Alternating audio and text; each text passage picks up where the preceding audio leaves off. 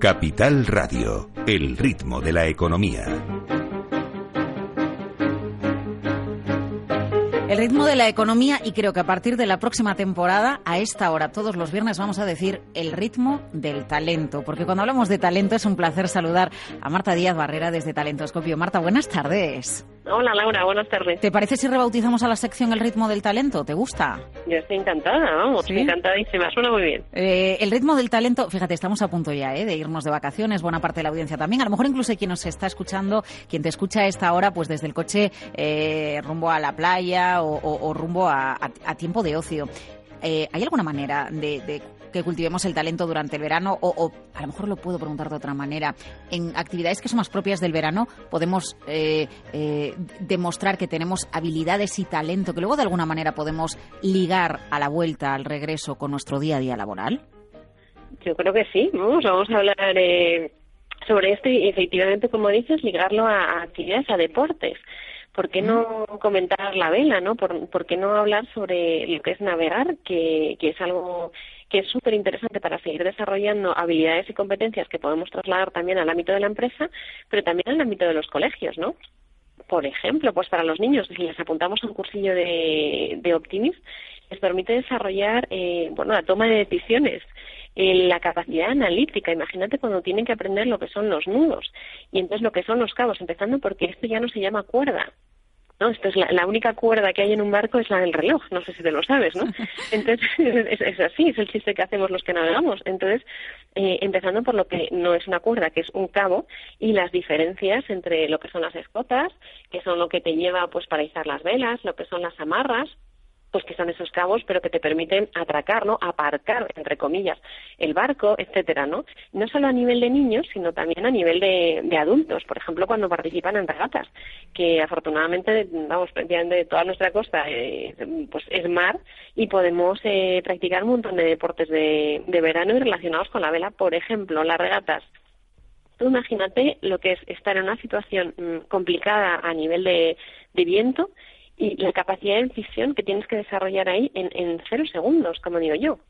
O sea, aquí, aquí no puedes hacer todo un plan de negocio para ver qué es lo que va a pasar. No, no, no. Es que Son decisiones sobre la marcha, decisiones inmediatas, es cierto. Y una gran agilidad mental. Porque, claro, mm, te puede, te puede suponer no solo perder segundos ¿no? a nivel de regata, pero aunque no estés compitiendo, si tú estás tranquilamente pues navegando y es, y es un viaje pues, o una travesía con, con amigos, etcétera, etcétera, eh, si tienes ese viento o esas olas que empiezan a, ¿sabes? a, aparecer, como digo yo, y, y, mm. que se empiezan a crear, y estás en medio pues de una travesía como pueda ser Ibiza-Valencia, por ejemplo, o Ibiza-Mallorca, etcétera, tienes que tener mucho cuidado nuestra capacidad de decisión y esa capacidad de anticipación que también se utiliza en las empresas, ¿no? Mm. Por ejemplo, eh, llevado al ámbito de, la vela, las maniobras hay que visionar, hay que visionarlas, o sea, hay que visualizarlas antes de antes de hacerlas.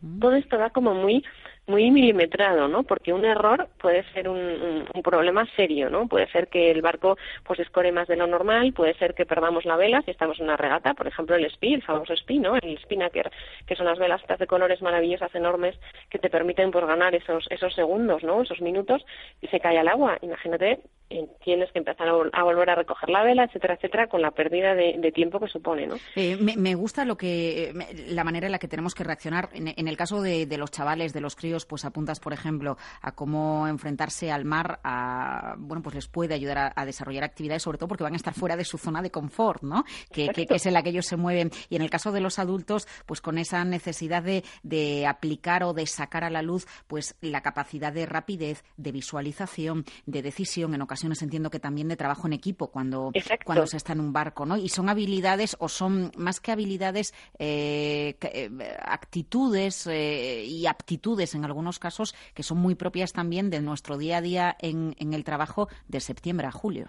fíjate, y también estoy pensando también en el sentido de, tomado con comillas, pero el sentido de la aventura. Mm. Tú te embarcas y entonces pues sales aparentemente hace buen tiempo, has, mirado la previsión meteorológica, conviene que cuando pases a las islas, por ejemplo, desde la península, y esto lo sabemos todos los que navegamos, eh, miremos también cuál es la previsión meteorológica con los aeropuertos, porque te hablan también a nivel de, vientos, etcétera, y es importantísimo conocerlo. Cuando estás ahí en medio del mar y no ves tierra, pues mm, puede provocarse de todo y entonces estás ahí solo. Y, y es como el sentirse de la aventura también para los emprendedores, por ejemplo, para las startups, para, para incluso los empresarios que tienen ahora que reinventarse y están buscando mucha innovación en, en, esas pequeñas empresas y en esos pequeños modelos, ¿no? Para absorberlo, cederle recursos, pero seguir avanzando entre los dos, ¿no? Y lo que tú decías del, del trabajo en equipo, vamos, estoy absolutamente, absolutamente de acuerdo. Hay hay algo que también decimos que es eh, eh, los barcos tienes un espacio muy limitado, ¿no? Y muy reducido. Y ahí cada persona tiene su puesto perfectamente definido. Eso es la disciplina en el trabajo también llevado a competencias profesionales. Y eso es el, saber cada uno qué tareas tiene que hacer y cuál es el objetivo común que tenemos que, perseguir. ¿no? Y algo importante también que se oye mucho en las empresas, que es la RSC, ¿no? la famosa responsabilidad social corporativa. Cuando uno navega, cuando uno practica deporte, y tiene un respeto absoluto por el medio ambiente como que te cambia el chip. Eso también es importantísimo, ese no tirar determinados residuos no al mar e entender, bueno, pues que oye, hay, hay una vida debajo de ese mar, ¿no? Y, tenemos que protegerla, etcétera. O sea, todo, todo va ligado. Yo creo eh, que, todo, va ligado. discúlpame, Marta, porque a medida que te voy escuchando, pues pienso, pienso en dos aspectos más. Eh, uno de ellos es eh, la importancia. yo que soy de mar, siempre me han enseñado, mi madre siempre me ha enseñado que al mar no hay que tenerle miedo, pero no hay que perderle nunca el respeto. y, es como pensar un poco, pues, de, cara a una empresa o de cara a un negocio, no hay que perderle nunca el respeto a ese mercado que hay fuera, aunque estemos dominando el mercado y nosotros eh, seamos los líderes en nuestro sector. No hay que perderle el respeto nunca al cliente, eh, aunque no lo temamos. Entonces, también es importante no tener tener quizás en cuenta eh, esta parte. Y hay otra que los que conocemos algo el mar, aunque sea muy poquito, no como tú en mi caso, ¿eh?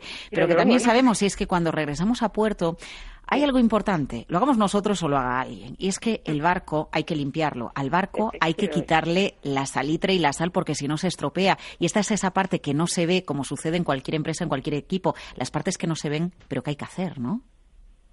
Cuando nosotros vamos en coche, no forzosamente cada vez que aparcamos un coche lo vamos a, lavar.